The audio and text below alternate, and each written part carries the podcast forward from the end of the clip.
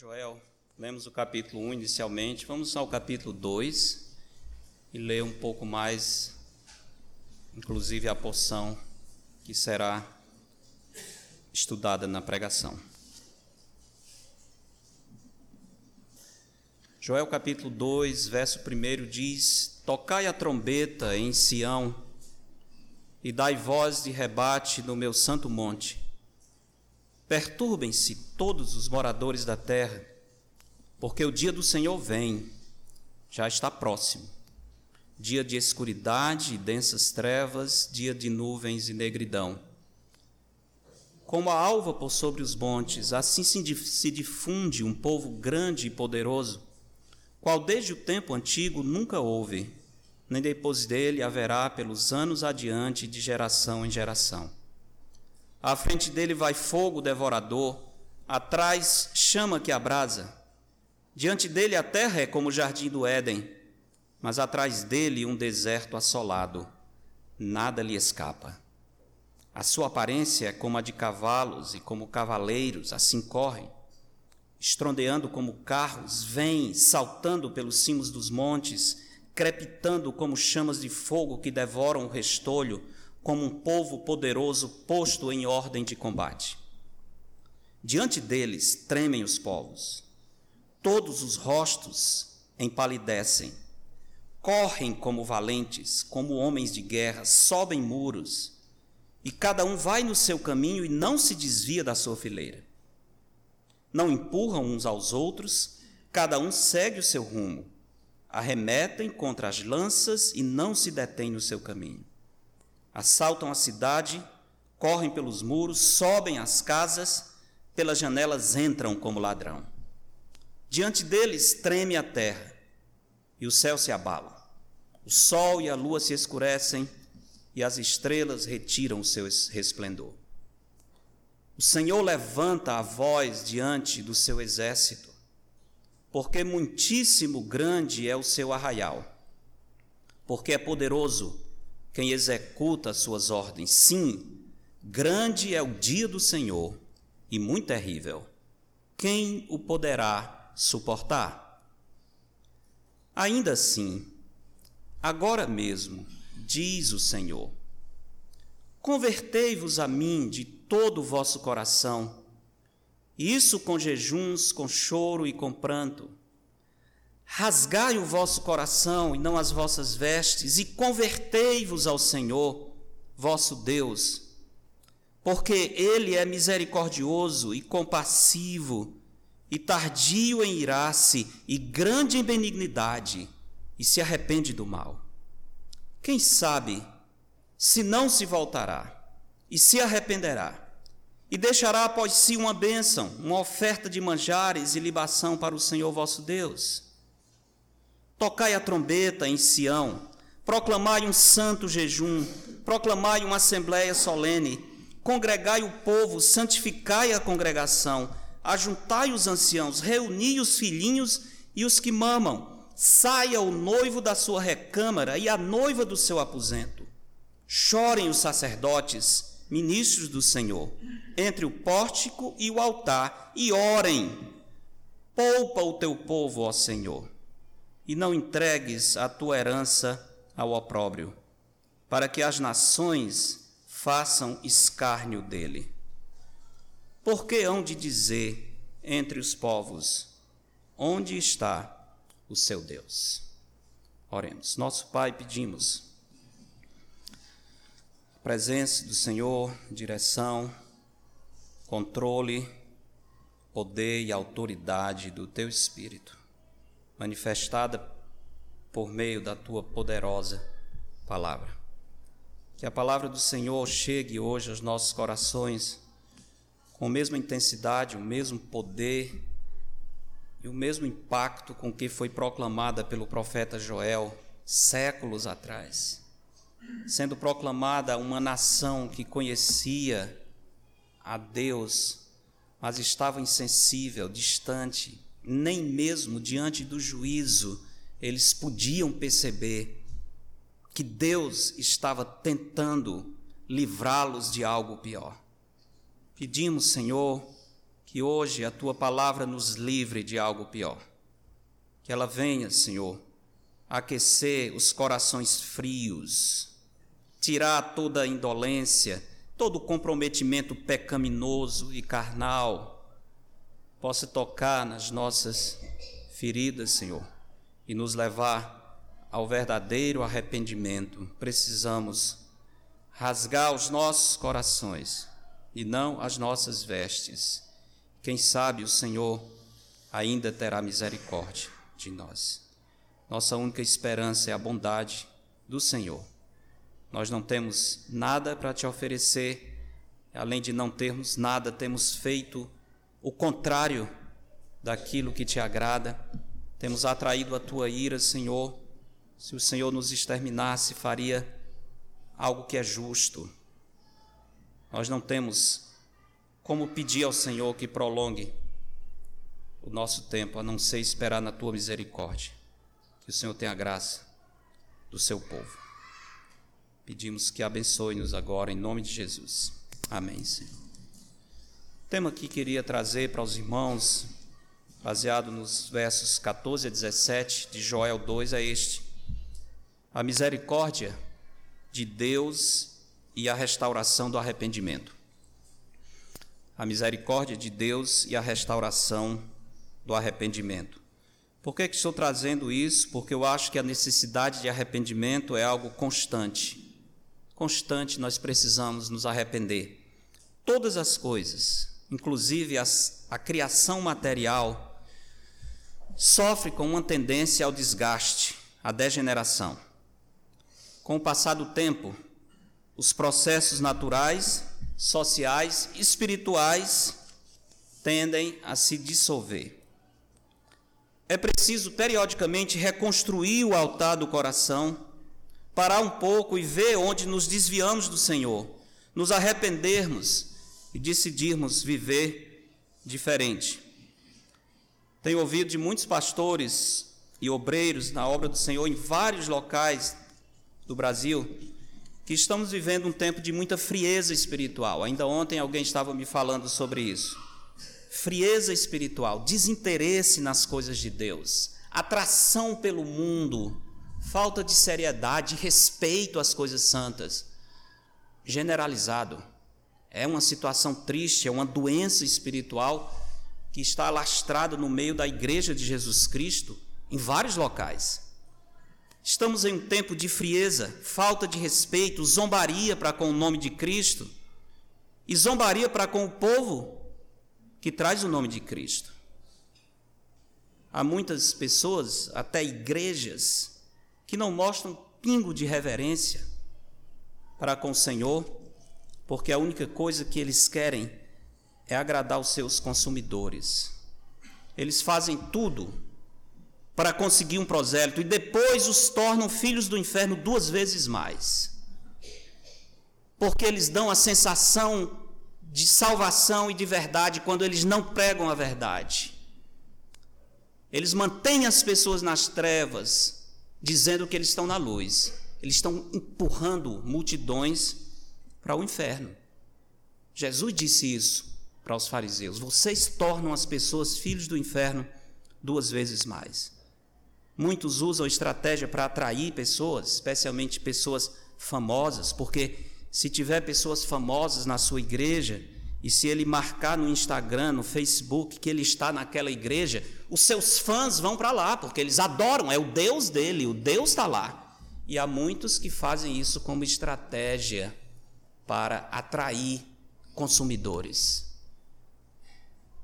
Recente temos visto esse escândalo moral que é normal entre esses famosos, esse problema com o Neymar, que é uma bobagem para ocupar os jornais, mas não se fala noutra coisa. Se você, se você sentar para assistir jornal, que eu já disse que não devia, porque é uma perda de tempo, mas se fizer isso, você vai ver a mesma coisa se repetindo. Uma tolice dessa é horrível por causa da imoralidade, mas isso não devia ocupar os ouvidos da nação. Por que, que ocupa? porque agrada o povo.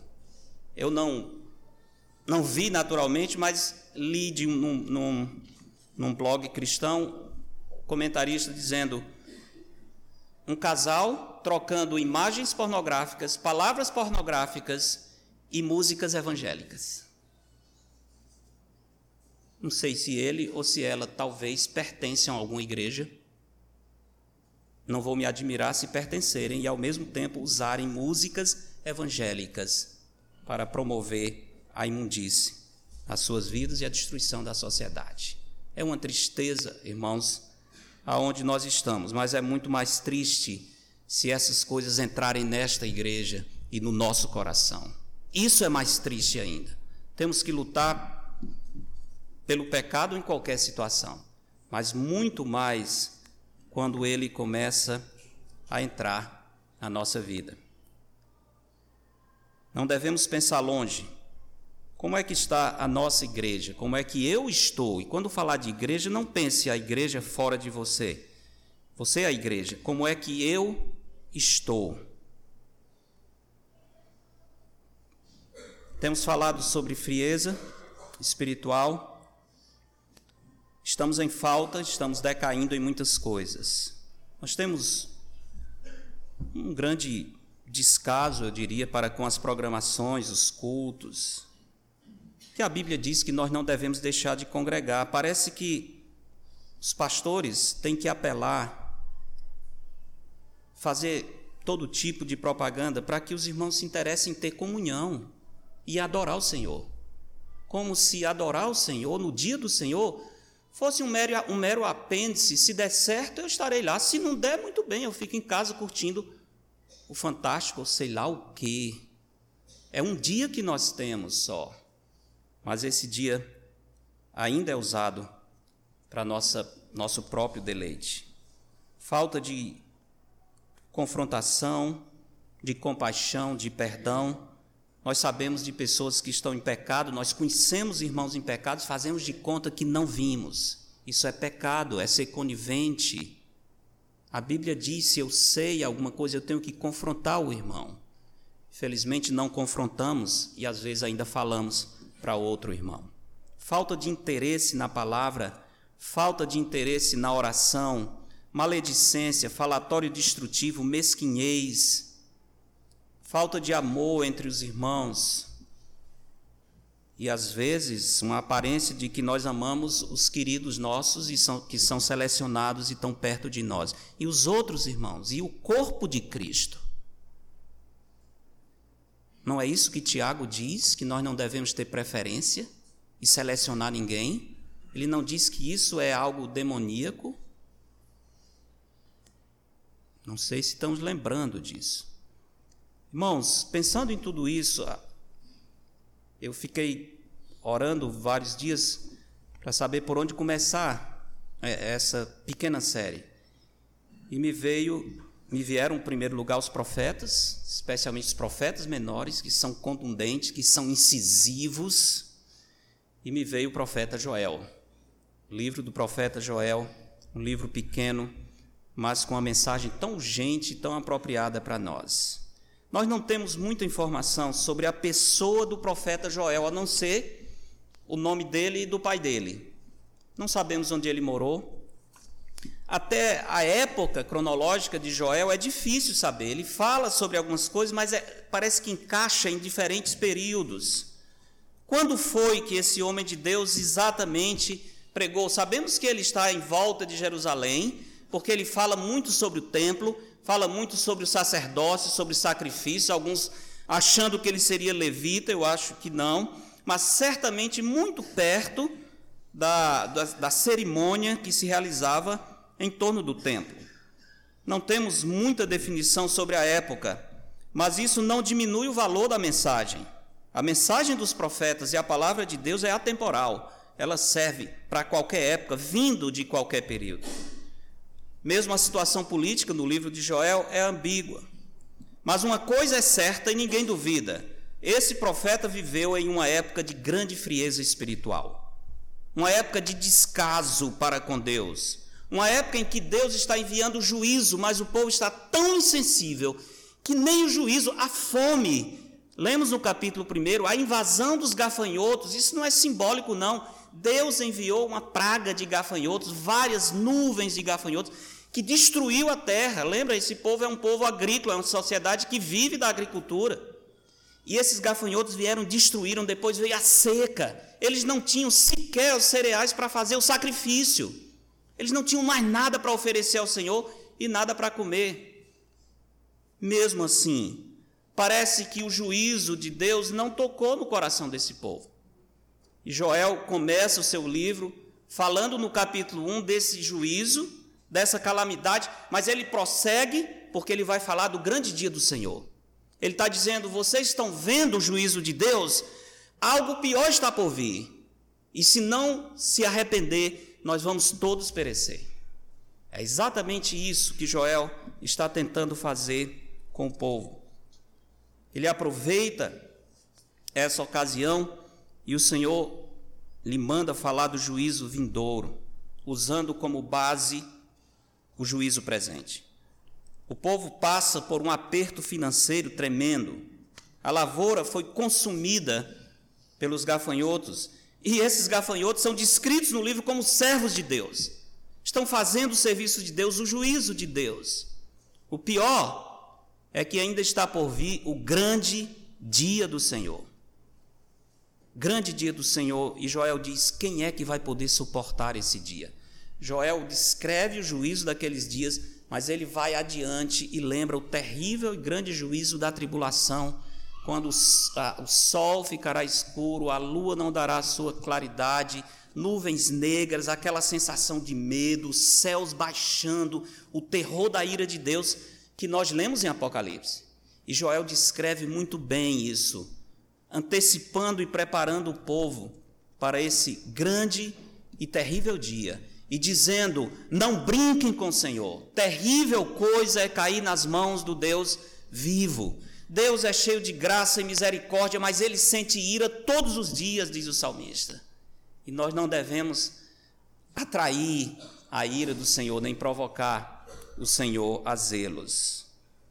Deus é um Deus que mostra o seu juízo sobre o seu povo, mas também ele é um Deus de tremenda misericórdia e graça. Ele é um Deus de incrível amor, de ousado amor. Ele é um Deus que, mesmo seu povo frio, virando as costas, desprezando, ele estende a chance, ele dá mais tempo, ele apela, ele quase que se humilha, dizendo: convertam-se, voltem. Por que vocês vão morrer? Arrependam-se. Quem sabe ainda dá tempo.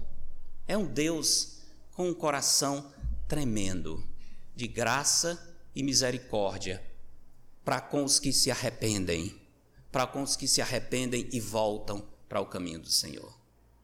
A sua ira e o seu juízo continuará sobre aqueles que de coração duro continuem resistindo à palavra do Senhor. Mas a sua misericórdia se estende para todos os que se arrependem do seu pecado.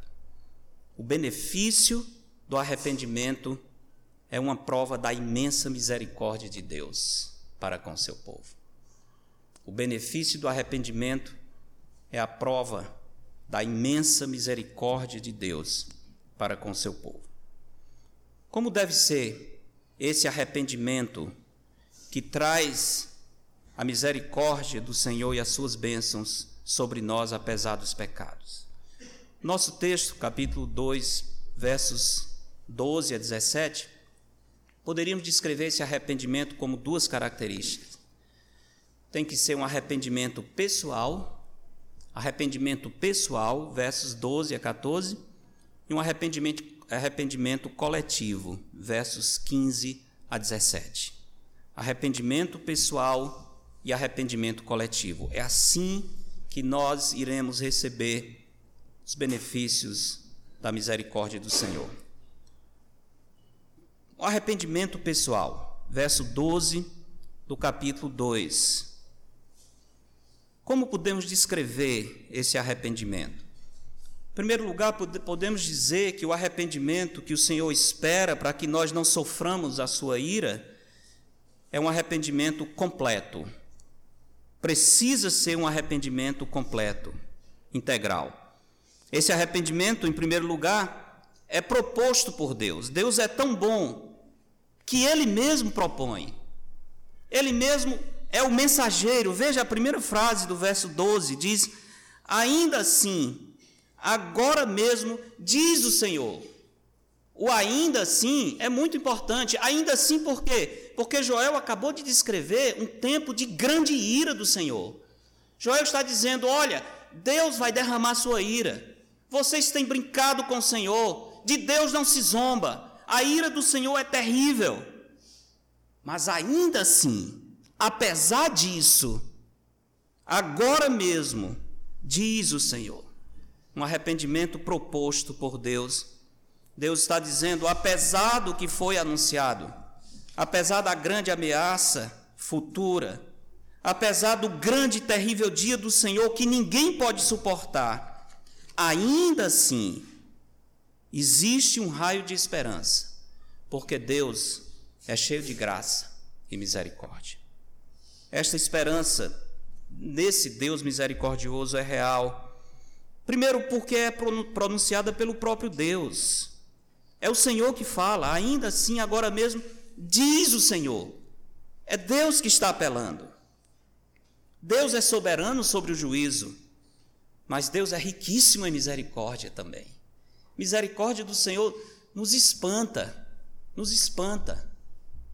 Por exemplo, o terrível, perverso rei Acabe tomou o terreno do seu vizinho.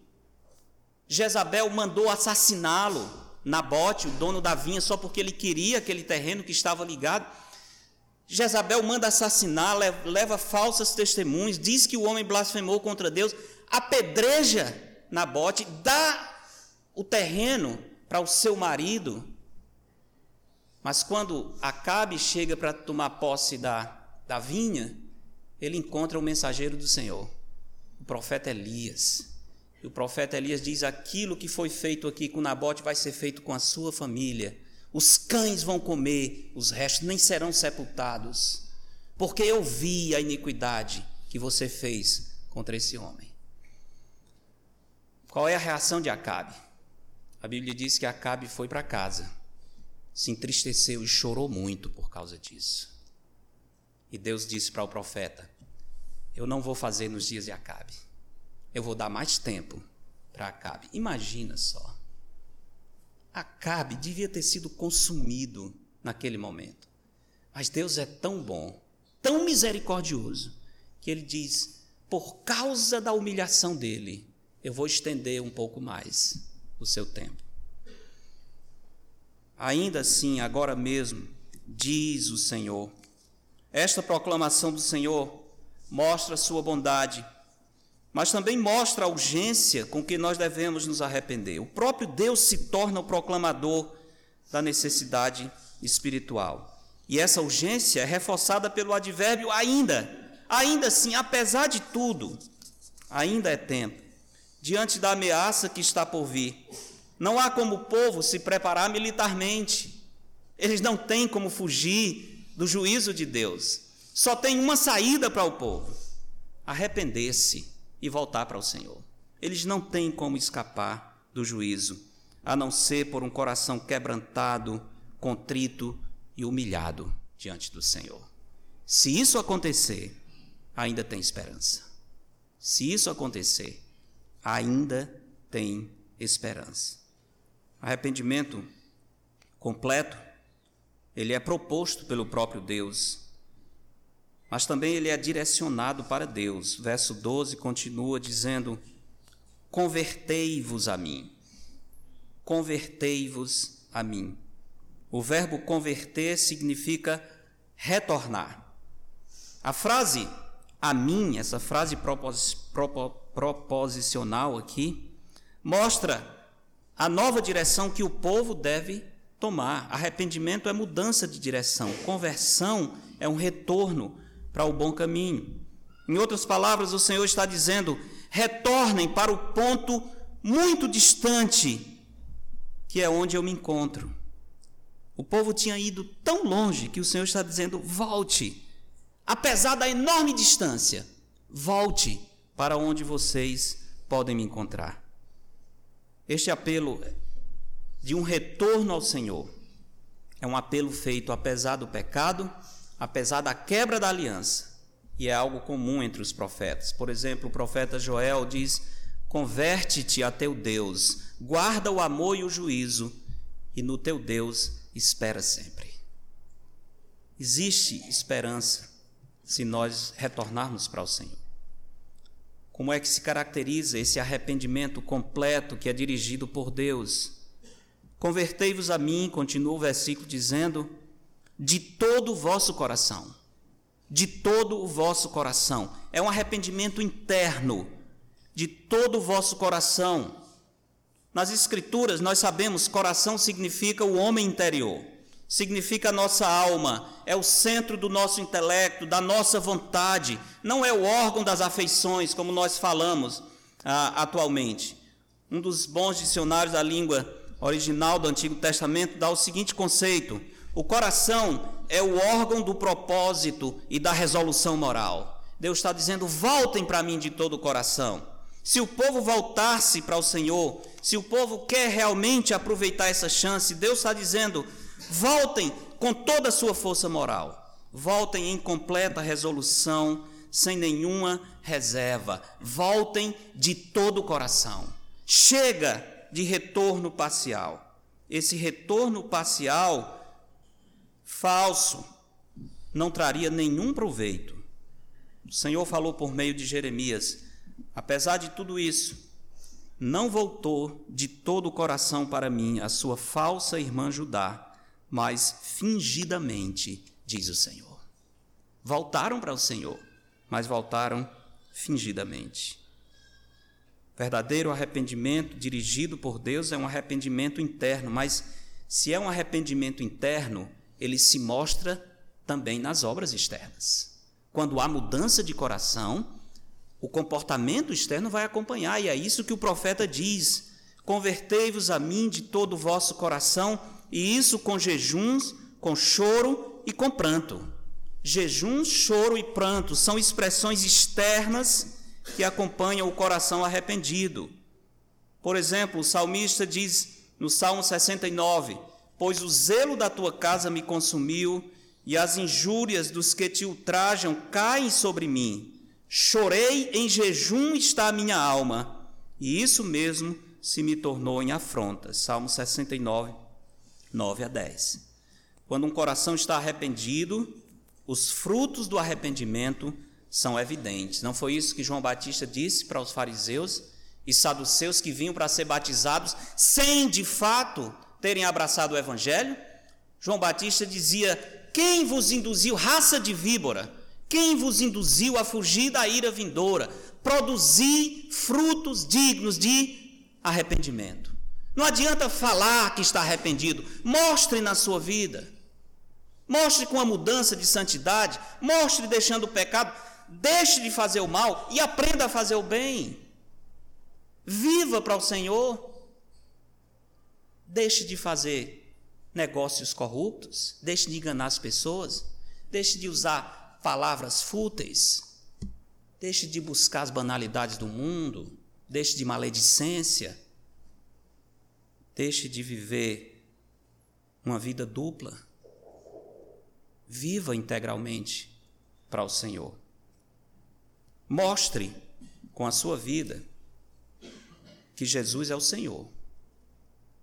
Porque se Ele é Senhor, a sua vida prática é diferente. Se há arrependimento, os frutos do arrependimento têm que aparecer. Não tem jeito. Não tem jeito. Quando um coração está arrependido, as obras vão acompanhar. Uma mudança de coração jamais poderá acontecer sem ser notada pela mudança de vida. Arrependimento é interno, de todo o coração, mas ele também se manifesta no comportamento externo, com jejuns, com choro e com pranto. Esse arrependimento dirigido por Deus, também ele é fundamentado na pessoa de Deus. Versos 13 e 14. Verso 13 diz: Rasgai o vosso coração e não as vossas vestes. Interessante isso. Arrependimento voltado ou fundamentado no Senhor. Primeiro, quando há arrependimento verdadeiro, eu me preocupo com as prioridades do Senhor. Rasgai o vosso coração e não as vossas vestes. É evidente que o aspecto interno do arrependimento tem precedência sobre as manifestações externas. Joel está dizendo: mostrem o seu arrependimento com choro, com jejum, com lamento, mas ao mesmo tempo ele diz: isso pode ser maquiado, isso pode ser feito teatralmente. E logo no próximo versículo ele diz: rasguem o vosso coração e não as vossas vestes. É muito fácil rasgar as vestes e dizer: Eu estou arrependido, Senhor, me perdoe. E o coração está integral com o pecado. Rasguem o coração e não as vossas vestes. É evidente que o aspecto interno do arrependimento tem precedência sobre as manifestações externas. Havia a prática antiga de rasgar a roupa como demonstração de tristeza. Por exemplo, quando Josué e o seu exército foram derrotados naquela batalha descrita no capítulo 7 contra a cidade de Ai por causa de Acã, quando Josué volta, o texto diz assim: Então Josué rasgou as suas vestes e se prostrou em, prostrou em terra sobre o rosto perante a arca do Senhor até a tarde. Por que, que ele rasgou as vestes? Porque ele estava profundamente triste diante do que havia acontecido. Ao mesmo tempo, ele estava profundamente contrito. Ele queria perguntar ao Senhor a razão da derrota. Ele ia entrar numa conversa com Deus. Por isso ele revela essa expressão de profunda tristeza, rasgando as suas vestes. Mas o profeta Joel diz: é fácil rasgar as vestes. Mas não é isso que o Senhor espera. Rasguem o vosso coração e não as vossas vestes, e convertei-vos ao Senhor vosso Deus. Novamente, o mesmo verbo, retornem ao Senhor vosso Deus. Novamente, aquele imperativo, mostrando a urgência do retorno. A diferença é que aqui Joel vai apresentar o motivo, porque ainda existe esperança para o povo. Poderíamos dizer que o motivo por que resta esperança são dois a bondade do Senhor e a longanimidade do Senhor. Verso 13: Rasgai o vosso coração, não as vossas vestes, convertei-vos ao Senhor vosso Deus, por quê? Por que, que ainda há esperança, apesar de toda essa ameaça? Por que, que Joel ainda diz, tem um, um raio de esperança? Ele vai dizer, porque ele é o que? Misericordioso. O que mais? compassivo, o que mais? Tardio em irar-se, o que mais? Grande benignidade, e depois se arrepende do mal. Cinco características fantásticas do nosso Deus.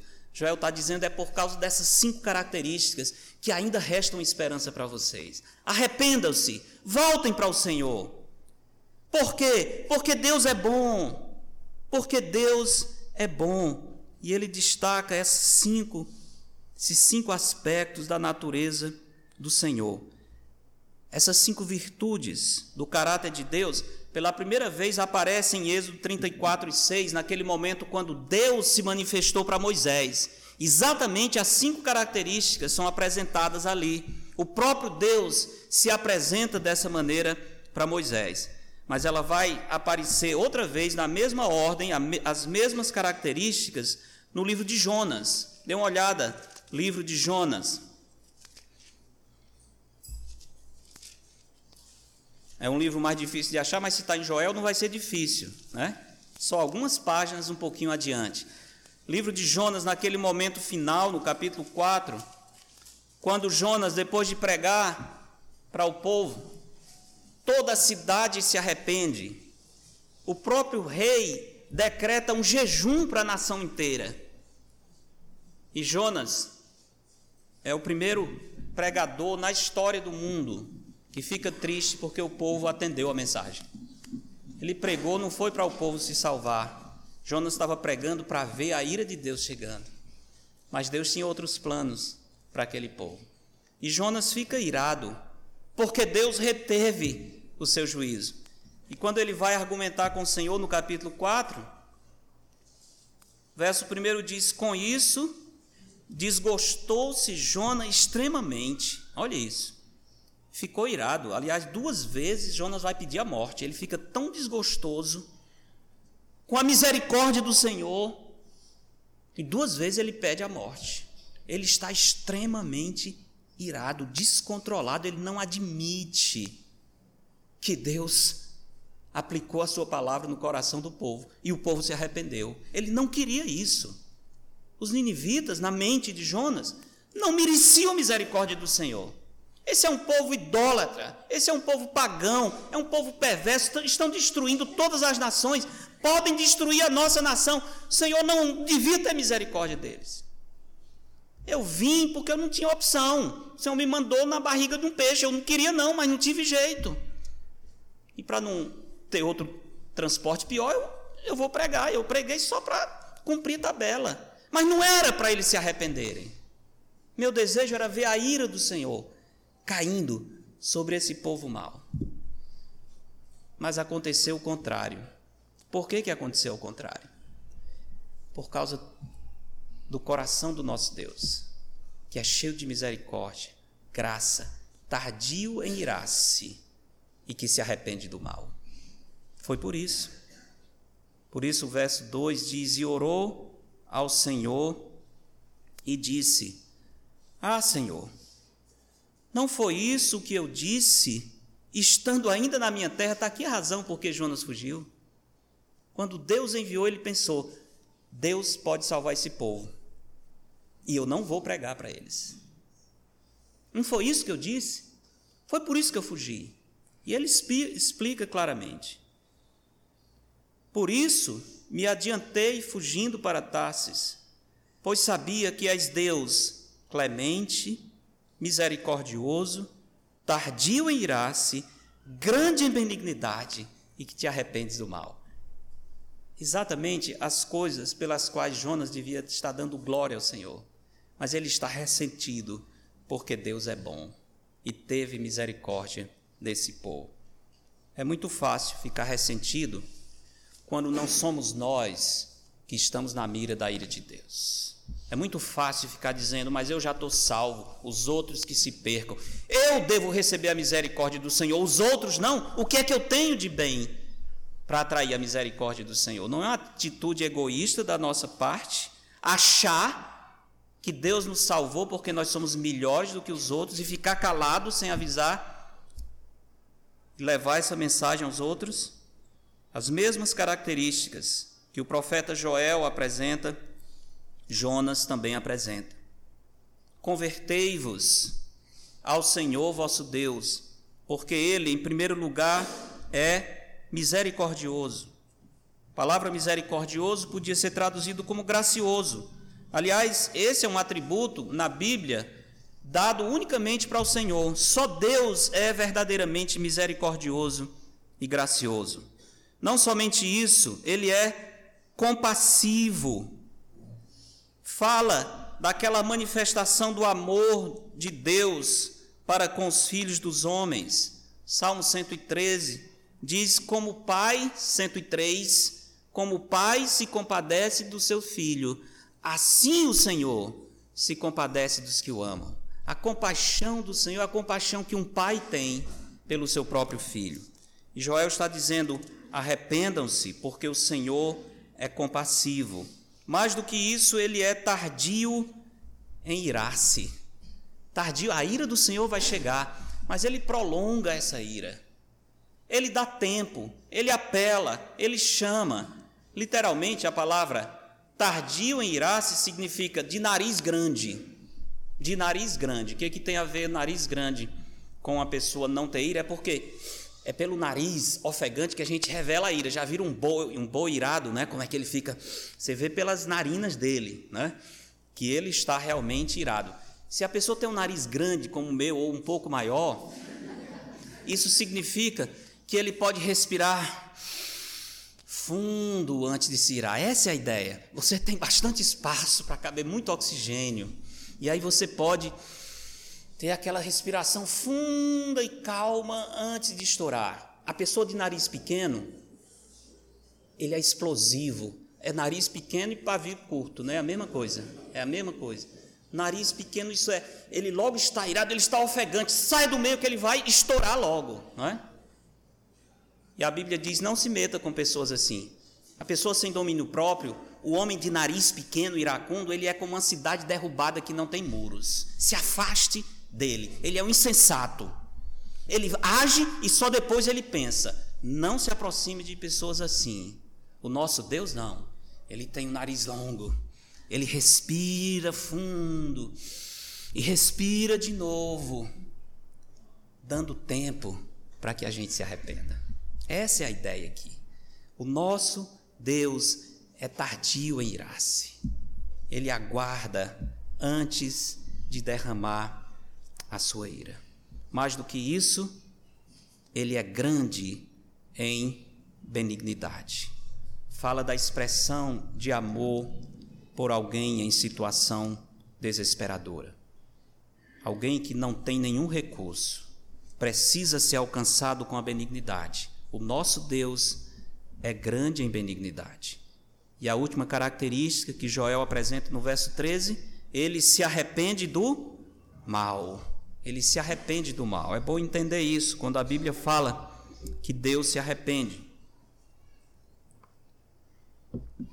A palavra arrependimento aplicada ao Senhor, que aparece em alguns contextos, inclusive em Jonas, aparece em outros, pode causar uma impressão errada sobre Deus, achando que Deus precisa mudar da mesma forma que os homens precisam.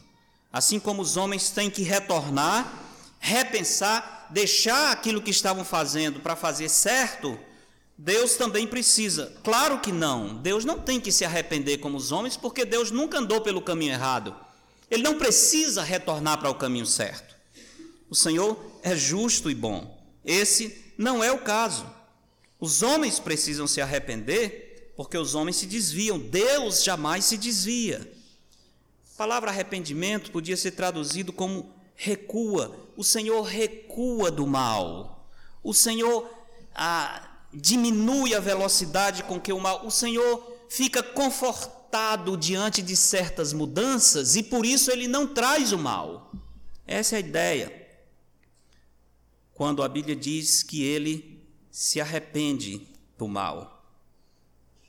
Pode acontecer que, por causa da insistência em pecar, Deus já tenha fechado seus ouvidos e não tenha como recuar do mal. Mas o Senhor é benigno e nós temos que lembrar disso.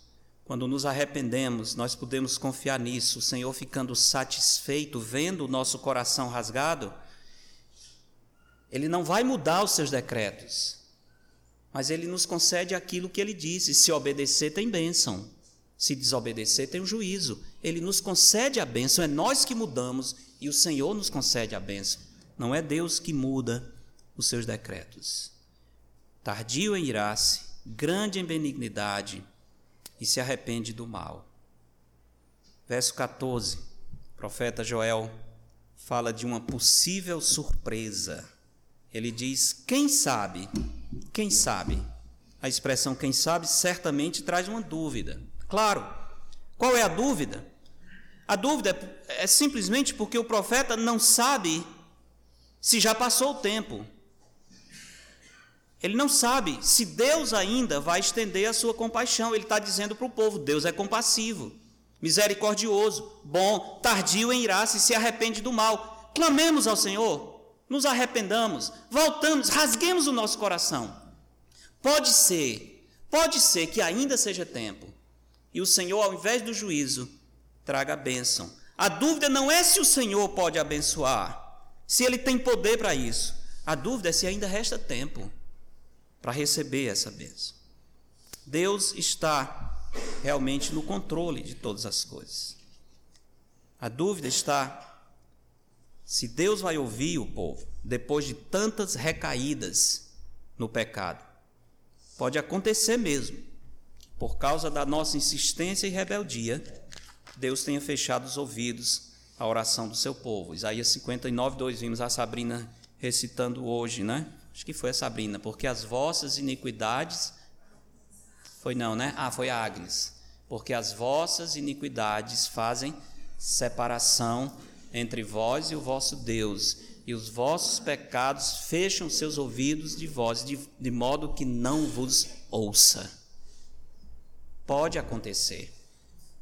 Mas pode acontecer que Deus, na sua misericórdia, ainda está esperando o nosso arrependimento, antes de trazer o juízo final sobre nós.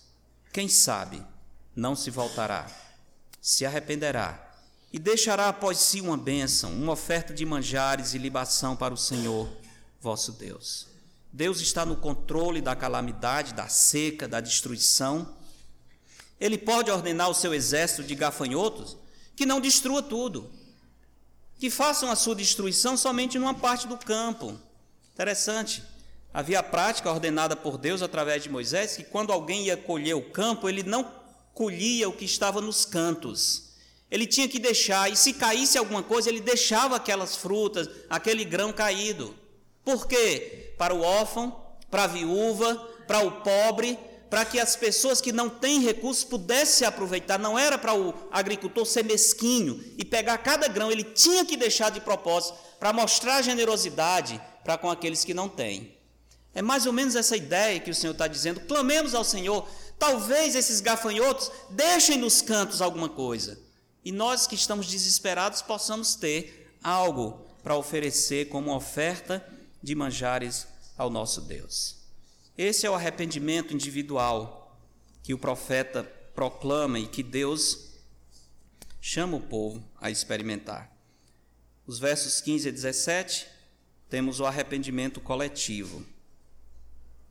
Arrependimento coletivo.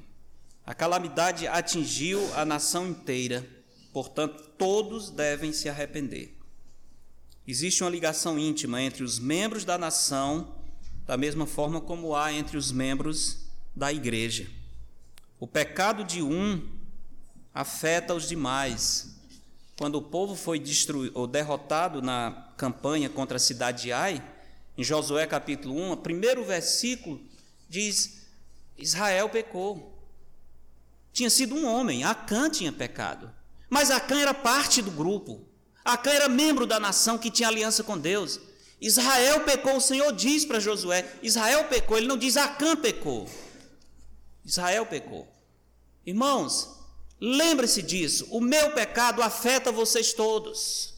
O meu pecado traz a ira do Senhor sobre toda a igreja. Nós somos membros uns dos outros. Não pense que você é desconectado, porque se for desconectado e se a sua vida espiritual não afeta a igreja, você não é do corpo. Se é do corpo, a nossa vida vai afetar todo o corpo, para a bênção ou para o juízo. A responsabilidade é muito grande. Não, nós não estamos brincando, é o corpo de Cristo. E quando eu sirvo ao Senhor de maneira fiel, toda a igreja é abençoada. Quando não, toda a igreja sofre. Toda a igreja sofre. Consideremos seriamente essa responsabilidade. Por isso, o arrependimento deve ser geral. A nação toda estava desviada do Senhor por meio do pecado. Isso acontece muito facilmente no meio do povo de Deus. A falta de confrontação, correção por meio dos membros da igreja cria um ambiente de passividade com o pecado. Quando essa passividade, essa convivência pacífica com o pecado acontece, toda a igreja sofre e eu, que vi que não tomei a providência, estou contribuindo para o esfriamento espiritual da minha igreja. Por isso o profeta nos conclama ao arrependimento coletivo. Como é que é esse arrependimento? verso 15 diz: primeiro, é um arrependimento urgente. Tocai a trombeta em Sião, promulgai um santo jejum, proclamai uma assembléia solene. Três frases pequenas, rápidas. Aliás, Joel usa essas frases pequenas, rápida, como quem está dando uma notícia apressado, que não tem tempo para fazer conexões, botar conjunções. Ele fala é, períodos curtos, usando praticamente um verbo só, todo o tempo chamando a atenção para a velocidade, a rapidez com que o povo tem que voltar. Tocai a trombeta em Sião, promulgai um santo jejum, proclamai uma assembleia, assembleia solene, congregai o povo, santificai a congregação, ajuntai os anciãos. Quase que fica cansativo, porque o profeta fica acrescentando frases rapidamente, de propósito, para mostrar ao povo: olha, a situação é urgente, não temos tempo a perder. O modo como ele apresenta a sua pregação, o próprio modo já ensina o povo sobre a urgência. A trombeta era tocada em tempos de guerra, mas aqui ela deve ser tocada para convocar o povo ao arrependimento. Era algo urgente e necessário. O mensageiro de Deus quer que o povo corra antes que o juízo venha, sem chances de escape. Nessa sessão, novamente, nós temos os verbos no infinitivo, mostrando aquela necessidade de uma ação rápida. Arrependimento coletivo urgente. Verso 15. No verso 16, esse arrependimento tem que ser universal ou generalizado. Congregai o povo, santificai a congregação, ajuntai os anciãos, reuni os filhinhos e os que mamam, saia o noivo da sua recâmara e a noiva do seu aposento. Já pensou nisso? Entende essa expressão final? Saia o novo, noivo da sua recâmara e a noiva do seu aposento. O que, que é isso? O noivo e a noiva na sua recâmara. Eles estão consumando a união conjugal. Lembra Cantares, Salomão completando a união conjugal na, na sua noite de núpcias. Joel está dizendo: não interessa não interessa até o noivo, até a noiva, saiam, clamem ao Senhor, é algo urgente, ninguém pode ficar de fora. Ele fala dos anciãos, fala dos filhinhos, até dos que mamam. É aquela ideia, todo mundo tem que clamar ao Senhor, sem exceção. Não interessa o que você está fazendo, é uma situação de risco, exige que todo o povo se una, até mesmo alguém que esteja fazendo algo muito importante. Convocação é para todos, independente da idade. Chegando ao ponto de o noivo na sua recâmara e a noiva no seu aposento devem clamar ao Senhor, se unir nessa assembleia solene para santificar-se e se arrepender. Arrependimento coletivo, meus irmãos, ele é necessário. Verso 17 diz: Chorem os sacerdotes, ministros do Senhor, entre o pórtico e o altar, aquele espaço entre o altar que ficava no átrio e o Santo dos Santos. Nesse meio aqui, os sacerdotes, Joel diz, os ministros do Senhor chorem. É interessante, eles estão chorando, mas eles não estão fazendo sacrifício porque não tem sacrifício, eles não têm sequer manjares para trazer. Eles estão numa carência tremenda, a seca e o gafanhoto destruiu tudo. E o profeta diz: chorem entre o pórtico e o altar e orem. E como deve ser essa oração? Dois pedidos. Primeiro, poupa o teu povo, ó Senhor, e não entregues a tua herança ao opróbrio, para que as nações não façam escárnio dela. O profeta reconhece o risco de que as nações façam escárnio do povo de Deus. A ideia de fazer escárnio aqui, geralmente essa expressão tem a ideia de fazer zombaria, mas não é o caso aqui. A ideia é mais de ter domínio, para que as nações não tenham domínio sobre o seu povo. É muito triste quando o mundo se apropria do povo de Deus a fim de exercer um domínio perverso sobre ele. Esse é o primeiro pedido. Orem ao Senhor, dizendo: Senhor, poupa o teu povo, não nos entregue ao domínio das nações. E a segundo motivo de oração, ele diz: Porque hão de dizer entre os povos, onde está o seu Deus? Essa é a razão maior para clamarmos ao Senhor, para rasgarmos o coração diante dele. É por causa do nome de Deus que está em jogo. Senhor, por que, que as nações vão dizer, quando o teu juízo vier sobre nós, por que o Senhor vai permitir que as nações digam onde está o seu Deus. Eles não vão entender. Por amor do teu nome, tenha misericórdia do seu povo. O nome de Deus está ligado ao povo de Deus. Pela nossa vida, o nome de Deus pode ser exaltado ou desprezado. O Senhor disse, Paulo repete esse versículo em Romanos, dizendo: O meu nome é blasfemado entre as nações por vossa causa. Meu nome é blasfemado entre as nações por vossa causa. Meus irmãos, precisamos ter muito cuidado, nós que invocamos o nome do Senhor. Recente tive oportunidade de conhecer uma situação muito triste. Uma igreja, aliás, duas igrejas que foram destruídas, completamente destruídas, porque o seu líder estava vivendo em imoralidade. Problema sério com mulheres, com crianças, por anos até. E simplesmente naquela cidade, o nome de Cristo foi lançado na lama. Quando se fala naquela igreja, as pessoas já perguntam. Os familiares dos que foram afetados se encarregaram de jogar nas redes sociais o que tinha acontecido. Imagine a vergonha, a desonra para o Evangelho. Imagine a tristeza e a dor dos que ficaram, os dois pastores chorando, tentando reconstruir uma obra que era tão linda, enorme, forte, destruída por causa do pecado. Destruída. Nós levamos o nome de Deus sobre nós. Nós não queremos que o nome de Cristo, do nosso Salvador, seja envergonhado. Que a igreja de Cristo sofra vergonha por causa do nosso pecado. Antes que o Senhor abrevie os nossos dias, do que nós sirvamos de escândalo para destruir a igreja de Cristo. Antes que isso aconteça, porque o nome do Senhor e o santo evangelho são preciosos demais. São muito preciosos. O Evangelho é o poder de Deus para a salvação de todo aquele que crê.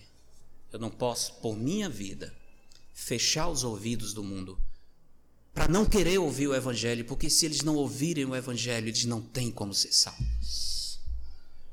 E a mensagem está ligada ao mensageiro. Cuidado, meus irmãos, a mensagem está ligada ao mensageiro. As pessoas veem Jesus através de nós o Jesus que eles conhecem, a Bíblia que eles leem, porque eles nunca abrem a Bíblia, eles leem a Bíblia por nós. O meu companheiro de trabalho nunca abriu o livro de Joel, ele não conhece, mas ele pode aprender lendo a Escritura pela minha vida.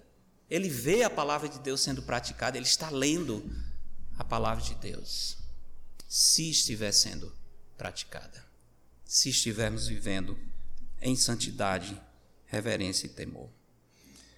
O dia do Senhor virá. Joel disse isso. Quem pode suster-se diante dele? Joel utiliza essa situação de calamidade para dizer: olha, Deus está julgando. Mas esse anúncio, esse julgamento é uma antecipação. Arrependam-se, porque coisa pior pode acontecer. Lembra Jesus falando com o cego, né? Falando, tenha cuidado para que coisa pior não te, não perques mais para que coisas pior não te aconteça. Poderia acontecer ainda pior. O dia do Senhor virá, meus irmãos. Virá sim. A Bíblia diz isso, virá de uma maneira coletiva, por exemplo, nos últimos dias, quando o Senhor vai derramar a sua terrível ira sobre este mundo, na tribulação vindoura. Nesse tempo a terra será castigada terrivelmente, os seus moradores procurarão e pedirão a morte, por não suportarem a ira de Deus. Sim, grande é o dia do Senhor e muito terrível. Quem o poderá suportar? Esse é o dia do Senhor que virá coletivamente. Mas o dia do Senhor virá individualmente também. O dia do Senhor virá individualmente. Aos homens está ordenado morrer em uma só vez, vindo depois disso o juízo. Esse é o dia do Senhor, individualmente. O juízo que nós teremos que dar contas diante do nosso Deus. Dia do Senhor na minha experiência individual. Por isso que nós devemos aproveitar hoje para que seja o dia do arrependimento. Observe o que Deus tem lhe mostrado por meio da calamidade, das perdas, da disciplina do Senhor, aquele juízo que a nação estava sofrendo, Joel está dizendo: aproveite, Deus está disciplinando vocês. Por que, que vocês não prestam atenção? Vão esperar vir coisa pior? Por que não se arrepende logo? Por que não volta logo? Está brincando, zombando do Senhor? É melhor correr para o Senhor em arrependimento do que esperar o juízo dele. Observe o que Deus está fazendo na sua vida. Provérbios diz: o homem, Provérbios 21 e 9, o homem que muitas vezes repreendido endurece a cerviz, será quebrantado de repente, sem que haja cura. Muitas vezes repreendido, indo e vindo, indo e vindo e brincando, será repreendido, será quebrantado de repente, sem que haja cura. Irmãos, eu preciso fazer um parênteses aqui e dizer: talvez quando diz assim, alguém que está indo e vindo, e você está pensando assim, é, não, não estou fora disso.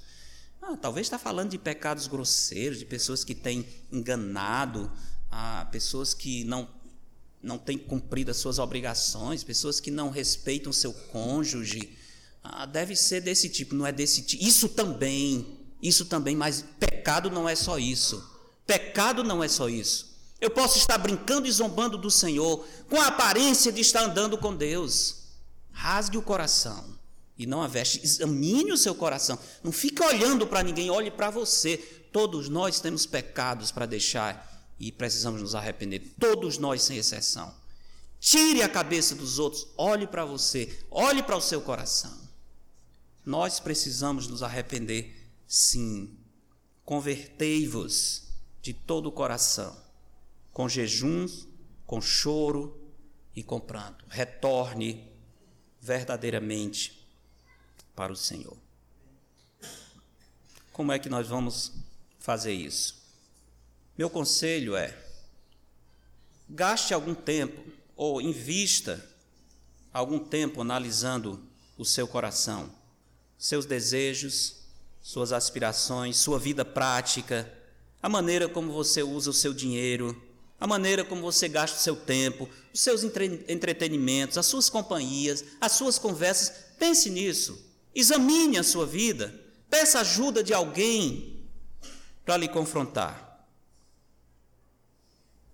Não vejo os irmãos tirando das suas vidas entretenimento, passeios, roupas, carros e tantas coisas que em si não são boas. Mas eu vejo uma frieza espiritual que nos faz cortar, por exemplo, do orçamento os dízimos e ofertas para a obra do Senhor. E nós fazemos isso tranquilamente. Tranquilamente. Nosso coração, a consciência sequer nos acusa. Uma prática triste e vergonhosa no meio do povo de Deus é a mesquinhez com as coisas que promovem o crescimento espiritual. Somos mesquinhos com aquilo que diz respeito à obra de Deus, mas esbanjamos quando se refere à nossa própria vida. Aí nós não temos limites. Qualquer coisa que envolva a obra do Senhor, muitas vezes, muitas vezes, a primeira resposta que um, alguns irmãos é: não tenho dinheiro, é muito caro, eu não posso. Não é possível. Não é possível. Simplesmente não é verdade. Nós podemos sim. Porque nós podemos esbanjar nos nossos deleites e prazeres. Nós gastamos, desperdiçamos sem pena quando é para o nosso prazer. Mas muitas vezes, quando se refere, se refere à obra de Deus, tudo é difícil, tudo é limitado. De repente nós nos tornamos as pessoas mais miseráveis possíveis contribua de acordo com a sua renda, para que Deus não torne a sua renda de acordo com a sua contribuição. Foi isso que disse um grande servo do Senhor. Rasgue o seu coração. Arranque da sua vida tudo o que lhe afasta de Deus. Substitua tais coisas por pensamentos, atitudes e ações que promovam a glória do Senhor. Por onde eu começo? Eu não sei o que Deus quer de mim. Não sabe porque não quer. Mas a palavra de Deus está aqui. Às vezes, tenho encontrado pessoas, eh, jovens, homens, ah, mas qual é a vontade de Deus para a minha vida? 1 Tessalonicenses Paulo 4, Paulo diz assim: Esta é a vontade de Deus para a sua vida, que vos abstenhais da imoralidade. Não tem dilema, a vontade de Deus está lá. Ah, mas eu não sei qual é a vontade de Deus. Comece pelo que você sabe. Comece pelo que você sabe. Por que, que eu estou com dilema com outras coisas, quando a Bíblia já diz qual é a vontade de Deus? Se eu não estou obedecendo o que está claro, eu tenho interesse no que não está claro? Ou eu estou dando uma desculpa simplesmente? Esta é a vontade de Deus, está lá, você não precisa nem orar, não. Está claro, está registrado na Escritura. Aplique a disciplina da leitura e meditação da palavra junto com a oração. Hoje pela manhã eu dei um programa de sete dias, 30 minutos. Faça isso.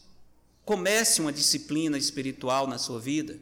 Faça uma limpeza, abandone os deuses falsos, todo o pecado que está dominando o seu coração. Confesse e deixe. Confesse e deixe. Confessar e deixar significa que nós vamos alcançar misericórdia. É assim que a Bíblia diz. O que confessa e deixa alcança misericórdia. Decida seguir o caminho do Senhor, fazer a vontade de Deus. Rasgue o seu coração. Não faça de conta que Deus não está falando com você. Deus na sua infinita graça e misericórdia, nos dê tempo ainda para retornar. Oremos. Obrigado, Senhor, por Sua palavra. Obrigado porque o Senhor é um Deus tão misericordioso e tão bom. Pedimos outra vez perdão, Senhor, pelos nossos pecados, que são muitos. Temos oferecido para o Senhor tantas vezes os restos, os pedaços, Senhor. Aquilo que nós não ofereceríamos para ninguém que nós amamos, nós oferecemos para Ti, Senhor.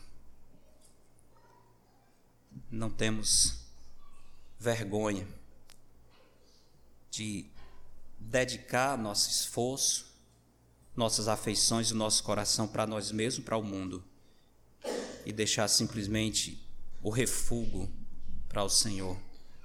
Pedimos que o Senhor tenha misericórdia de nós, que o Senhor quebrante a nossa igreja, e nós sejamos, Senhor, discípulos de fato e de verdade, não apenas de boca. Possamos seguir verdadeiramente ao Senhor Jesus Cristo. Obrigado pelo profeta Joel, Senhor, por essa, essa grande advertência. O juízo está perto mas o Senhor é misericordioso, compassivo, tardio em irar-se, grande em benignidade e se arrepende do mal. Que nós possamos nos apropriar desta possibilidade. Em nome de Jesus. Amém.